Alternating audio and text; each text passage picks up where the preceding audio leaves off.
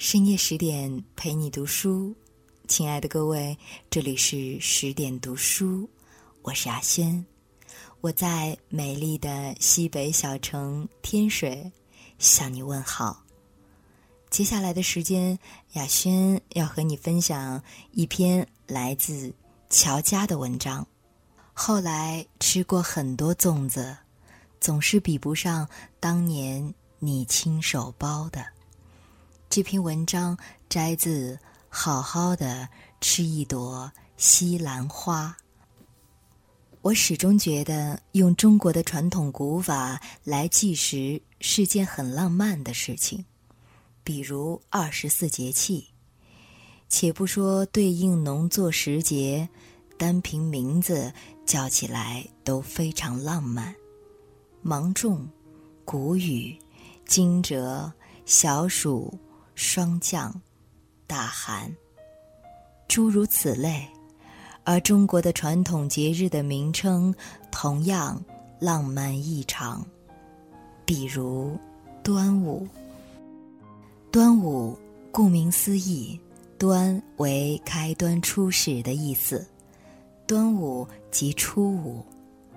按照农历的天干地支历法，五月即为五月。所以演变而来的端午，便是五月初五的意思。今天大家说到端午节，广为流传的版本是为了纪念大诗人屈原，但其实还有其他版本，也有说是为了纪念伍子胥，也有说是为了纪念孝女曹娥。不管是纪念谁吧。总之，这几位最后都死在江水里，所以人们向江中抛米时，避免大鱼小鱼来啃食这几位的尸体。说来是件很悲伤的事情。我个人认为，这些解释的版本产生于有了比较完善的人类社会文明之后。也就是，当人类社会逐渐形成且完善之后，人们开始对精神层面比较有追求，比如来纪念屈原、纪念伍子胥、纪念孝女曹娥。相对来讲，更让我着迷的是比这更原始的版本。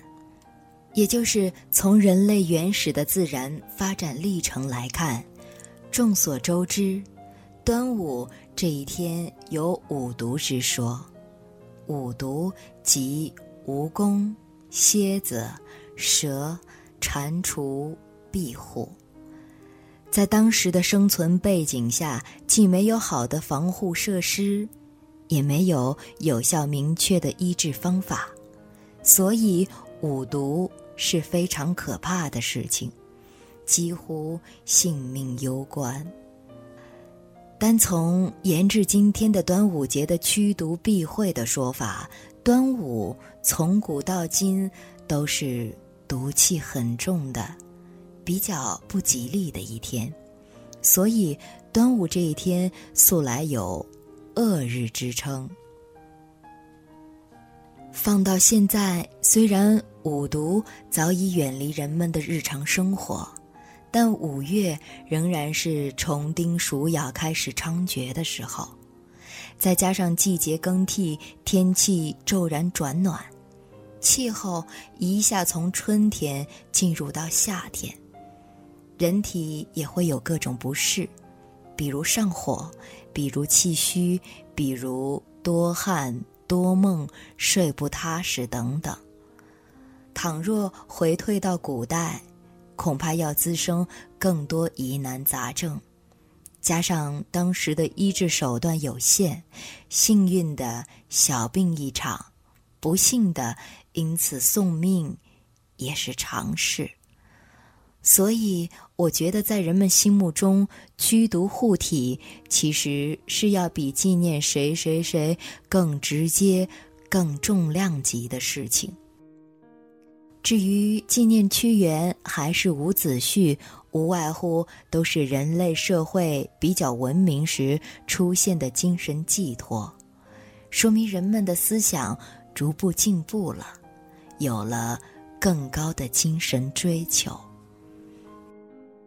从今天流传下来的关于端午节的各种民俗，显而易见的，几乎都是关于驱毒除秽，比如雄黄酒，比如艾叶，比如菖蒲等等。今年的农历和公历差的比较多，公历年已经过了一半儿，农历才五月初。所以今年的端午要比往年的端午更燥热一些，人便经常觉得不舒服。想起小时候的端午，这时节几乎都会赶上下雨。在五月初五这天早上，奶奶便给我搓了五彩绳儿，然后手腕、脚腕上都系一圈儿。除此之外，爷爷会扎一个小扫把给我挂在脖子上，就是扫除坏东西的意思。同时还会系个小葫芦，即保福禄。总之就是驱害求福之意。我小时候对过端午是分外憧憬的，因为喜欢绑五彩绳。喜欢爷爷扎的小扫把，觉得这些都很有趣。虽然现在回想起来实在粗糙，但孩提时代仍然为此激动异常。更好玩的是，开始跟爷爷去买粽叶、买江米，南方叫糯米，北方叫江米，包括包扎粽子的袋子。我小时候不知道那是什么，直到长大后有一天恍然大悟，那个扎粽子的袋子其实就是马兰花的叶子，又细又长，而马兰花同样是小时候的心头好，蓝蓝紫紫，开起来很漂亮清雅，在粉红成群中颇有点儿君子的意思。最得孩童喜欢的是折下来可以吹响，对于现在的孩子来说，怕是很难再亲身体味到了。挑粽叶也有讲究，要宽而长，但不能太宽，太宽会富余太多，包出来不好看；而太窄的话，成米则极易露出来。北方的粽叶几乎都是芦苇叶。提到芦苇叶，芦苇荡也是我喜欢的。不管是芦苇花还是芦苇棒，都是儿时欣喜的玩物。孩子们经常折下芦苇棒，相互对击，一边打那些毛絮，一边散，随风散了一路。我小时候经常去田里折芦苇棒，折几枝拿回家插起来，但最后不免干掉。包粽子的相关食物都买回家后，便是要用水泡，江米要泡，芦苇叶要泡，马兰叶子也要泡，因为泡了才会韧，包起来的时候才不会裂开。而将米泡的时长，则直接影响粽子最后的口感。时间短了便不够糯，时间长了则又太黏，不够弹。我喜欢看我爷爷把江米、芦苇叶、马兰叶分别通通浸到水桶里，在我的记忆里，那就是孩提时代生活的味道。一种缓慢的、程序的、仪式的、散发着自然香气的。我总是很着急，着急包粽子。爷爷说不行，还没泡到时候。我那时候总是不以为然，觉得赶快包啊，快让我玩啊。可是如今想想，这个等待时候的过程多么神奇，是人与自然的一种链接。人要学会等，学会拿捏火候，自然才会给你恰到好处，才会给你香醇扑鼻，才会让你不失望。但我小时候总是免不了搬着板凳在水桶旁边催，一会儿捞起来问一遍好没好，爷爷总说没好。奶奶则负责洗红枣和泡红豆。我小时候在东北吃的粽子都是甜的，没有咸粽和肉粽一说。家家户户包的粽子几乎都是一个样子，就是放红枣或红豆的甜口。至于咸粽和肉粽，是我长大之后去南方才吃到的。最开始觉得南方人不可思议，怎么可以把粽子包成咸口的？可是买来一尝之后，瞬间爱上，立马倒戈跑到了咸粽阵营。如今的粽子多种多样，甜的、咸的、枣泥的、红豆的、绿豆的、百合的、蜜饯的、腊肉的。香肠的、火腿的、蛋黄的、瘦肉的，还有蘑菇的、扇贝的、鸡肉的，五花八门，而且都可以做真空包装，放上几个月完全没问题。实话说，味道是比小时候丰富多了，但我还是怀念小时候跟爷爷奶奶。一起亲手包粽子。包粽子跟包饺子一样，一个人包出来一个样子。奶奶夸自己包的好，爷爷提起自己包的粽子到奶奶眼前示威。我也不甘落后，但总是包了拆，拆了包，反反复复，因为总是会漏掉。手艺好的人会包的大小均匀，形状一致，连里面放的大枣、红豆的位置都一致。换到今天，批量生产的真空粽子其实都包得很规整，结绳也扎得紧实，只是在我心里，那些打得规规整整的结绳，总是比不上那一条条马兰带子。那是来自另外一种植物的气息，来自另外一种生物的热忱。待到端午这一天，奶奶早早就起来煮粽子，同时还要煮鸡蛋，然后拉起仍然睡眼惺忪的我，拿着热乎乎的鸡蛋绕着我的身体滚一圈儿，然后让我剥了吃。这也是驱邪消灾的意思。用民间的话说，小孩子容易招一些不干净的东西，所以吃鸡蛋前，小孩子要拿鸡蛋滚一滚，大人则不用。同样，小孩子系的五彩绳和脖子上挂的葫芦和小扫把之类，大人也不用。但时至今日，每年端午。我还是会系五彩绳，或许是对童年的一个念想。很遗憾的是，在端午后下第一场雨时，奶奶就会剪断我手上、脚上的五彩绳，还有脖子上挂的东西，一起扔掉。意思就是那些坏东西已经全被他们吸走了。他们的使命完成了，所以要光荣下岗了。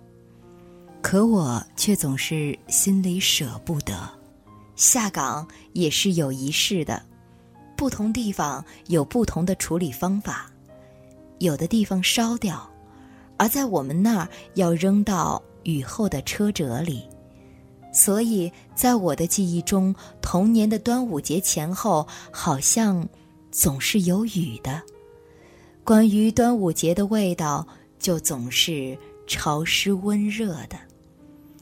早上半梦半醒之间，从灶台弥漫开的湿热的气息，潮湿的粽香气，热腾腾的鸡蛋的气息。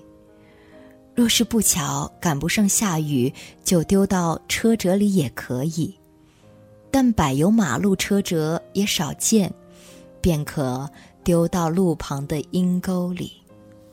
端午节的这一天。家家户户还要在门窗之上插艾草，房间内的门上要挂彩葫芦或木葫芦，也可以挂木斧头之类，其本意都是驱害求福。北方没有赛龙舟一说，因为北方少有水，因此北方人水性普遍也不及南方人水性好，但滑冰之类。则是北方人更为擅长，这便也是我们平时所说的天时地利。关于端午，南北方民俗大有不同。南方人赛龙舟、击鼓，尤其不可少的是撒雄黄酒，在小孩头上点一点，或者大人直接喝。雄黄酒的桥段在白娘子与许仙故事的演绎中表现得再淋漓尽致不过。近年来，国人游羡日本旅行热，而去日本选端午节则是个好时候。但与中国的农历端午不同，日本的端午节是指公历五月五日。日本的端午节被视为男孩节。所以这一天，家中有男孩子的都会挂出鲤鱼帆，挂在一起非常美丽且壮观。自打爷爷家搬离乡下后，我就再没吃过自家手包的粽子了。前几年有一次赶上端午放假，我回去怂恿爷爷去买江米、买芦苇叶包粽子，奶奶在旁边第一个反对。奶奶说自己包的哪有买来的好吃？是啊，买来的种类口味那么多，我仍不死心，仍鼓吹爷爷包粽子。结果爷爷说了一句：“老了。”包不动了，没那个精气神儿了。我良久没说话，瞬间觉得很失落。也许有些东西一直在激动人心的向前，而与此同时，那些抛在身后的，则越来越远，甚至消失。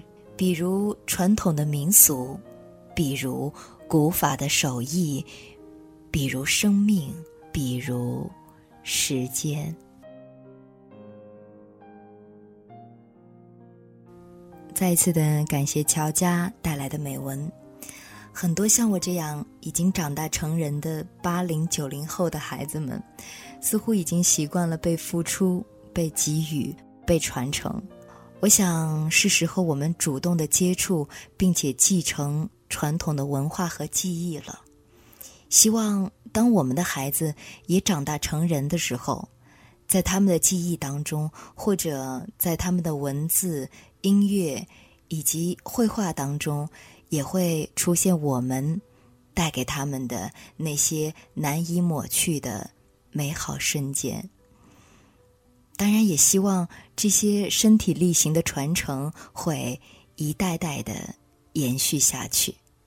再一次的感谢你的守候，感谢你的聆听。